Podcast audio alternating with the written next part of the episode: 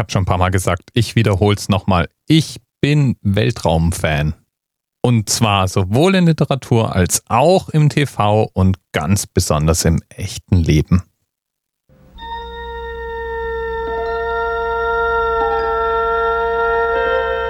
Space, a final frontier. Halt, halt, halt, halt, falsche Intro. Denn eigentlich müsste für das heutige Thema die Intro so klingen.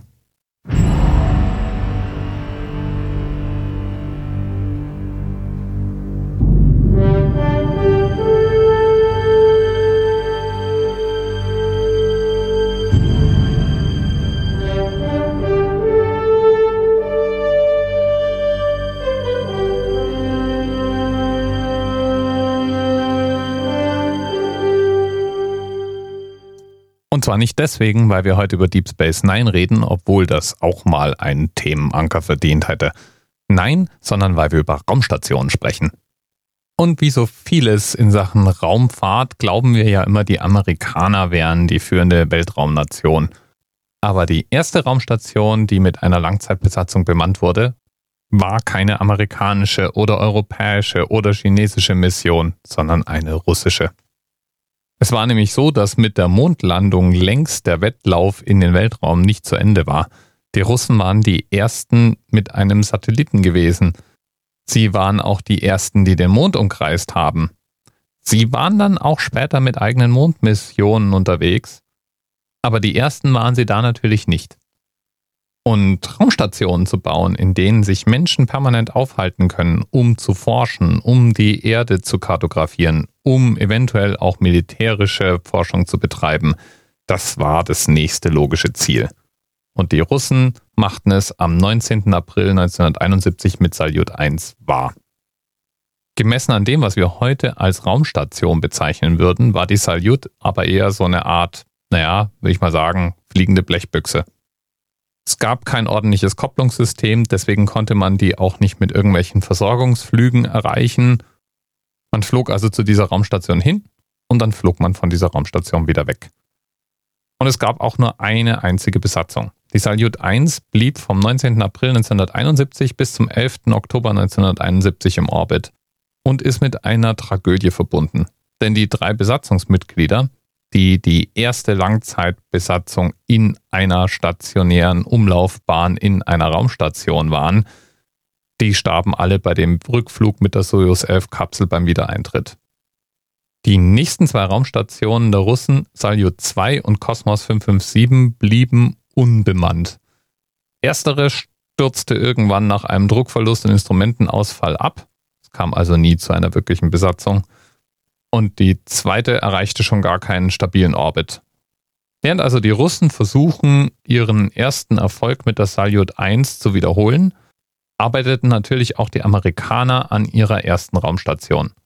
1973 war es dann soweit. 10, 9, 8. We have ignition sequence has started. 6, 5, 4, 3, 2, 1, 0. And we have a liftoff.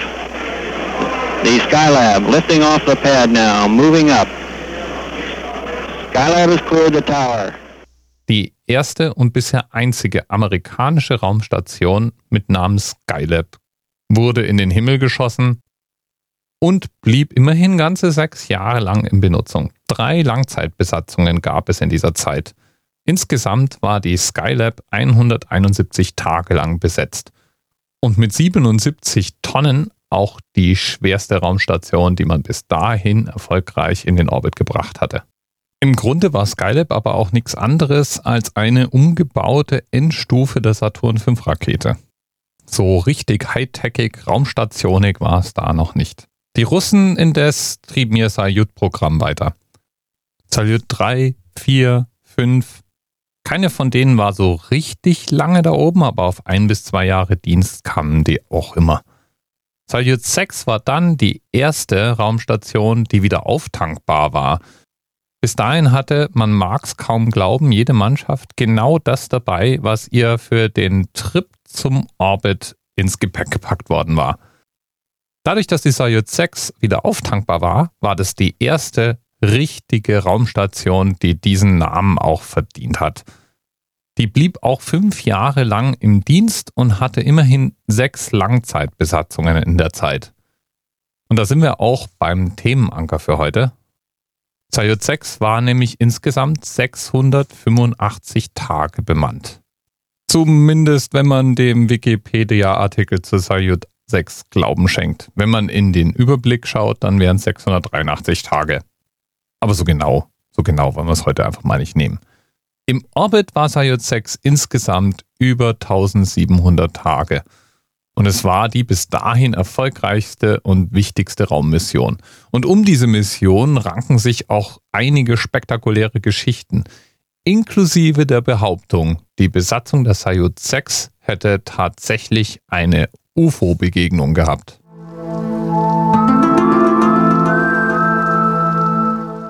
Ja, und zwar nicht nur UFOs, sondern auch gleichzeitig Außerirdische, die bis ans Fenster der Raumstation gekommen sein sollen. So ist es. Diese Geschichte plus die Geschichte, dass Neil Armstrong angeblich zu Protokoll gegeben hat, dass er vom Mond von Aliens vertrieben worden wäre und dass er dort Gebäude gefunden hat, die eindeutig nicht menschlichen Ursprungs gewesen wären. Diese beiden Geschichten sind so verbreitet, dass sie praktisch alles zukleben im Internet, was man über die Sayut 6 Mission rausfinden könnte. Wenn es rein nach Anzahl Nennungen gehen würde, dann äh, muss man diese Geschichte mit den UFOs wohl zweifelsfrei für richtig unterwiesen halten. Aber Sayut 6 war nicht die einzige spektakuläre Mission. Auch die Nachfolgemission Sayut 7, die immerhin von 1982 bis 1991 im Orbit war, ist eine Quelle spannender Weltraumgeschichten. Damals war es ja längst nicht so, dass diese Raumstationen durchgehend bemannt waren. Manches Mal trieben die auch ohne Besatzung ferngesteuert durchs Weltall, so auch Sayut 7. Und da passierte es eben plötzlich, dass die Bodenstation den Kontakt zur Raumstation verlor. Man versuchte alles Mögliche, die Bodenstation griff schließlich zum letzten Mittel und startete alle Systeme neu, was dann zu einem endgültigen Totalversagen aller Elektronik und Elektrik an Bord der Raumstation führte. Ab jetzt trudelte das Ding mehr oder weniger herrenlos durchs Weltall. Man hat sich dann alle möglichen Gedanken gemacht. Die Amerikaner haben zum Beispiel mit dem Gedanken gespielt, mit Hilfe des Space Shuttle zu versuchen, die Raumstation einzufangen. Das wurde aber als zu gefährlich verworfen. Und schließlich beschloss dann Russland, die bis jetzt einzige Rettungsmission für eine Raumstation zu starten. Man flog also mit Kosmonauten rauf zu dieser Raumstation, um herauszufinden, was genau schiefgegangen war.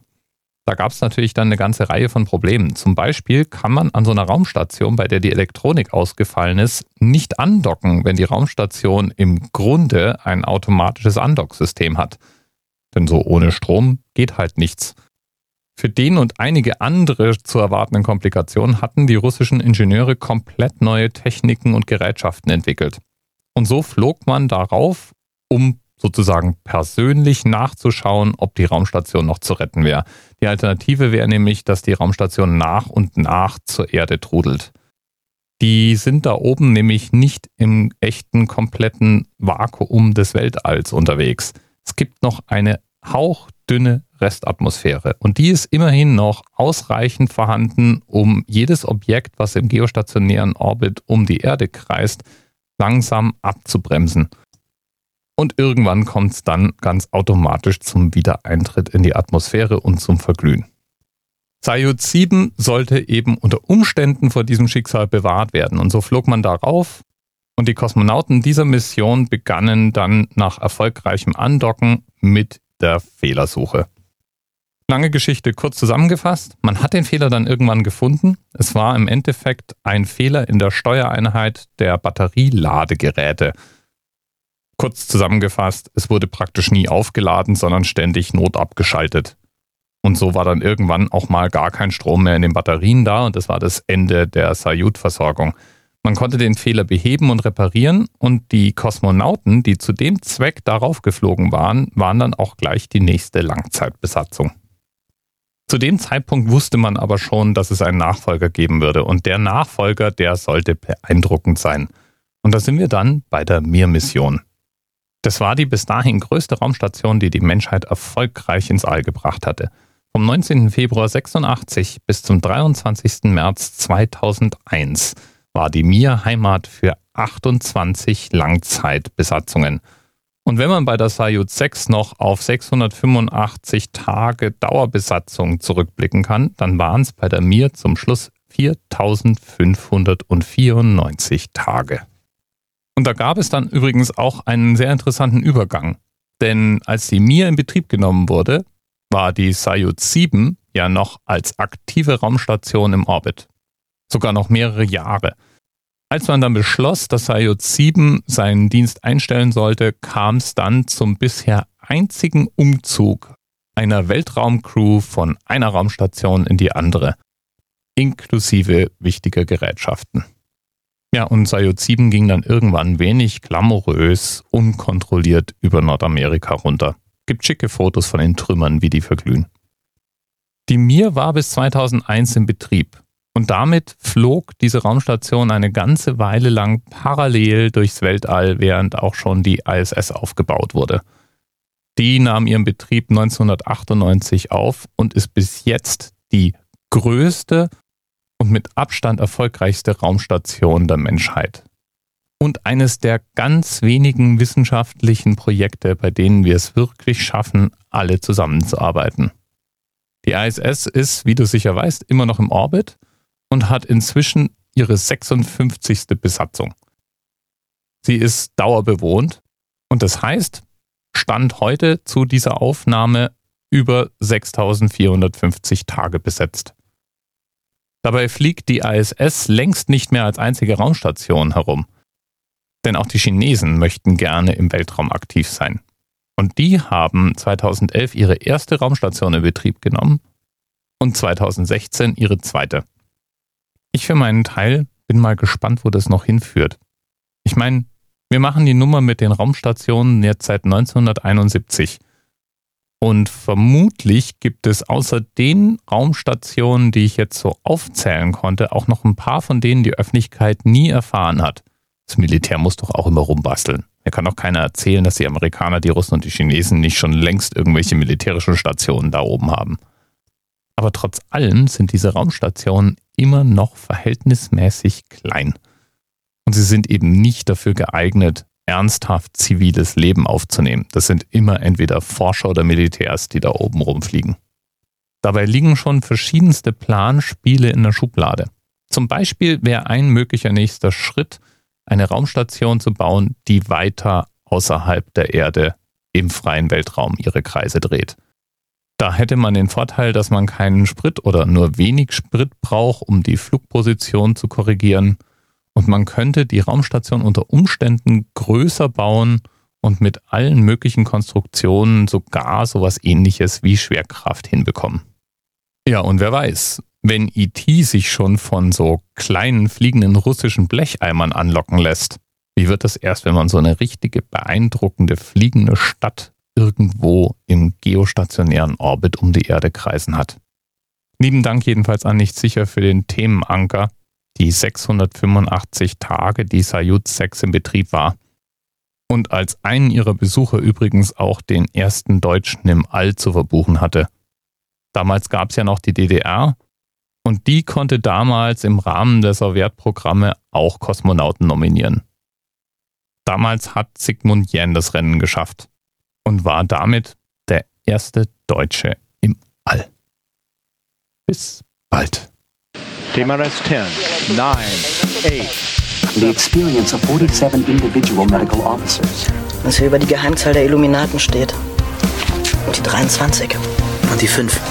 Wieso die 5? Die 5 ist die Quersumme von der 23.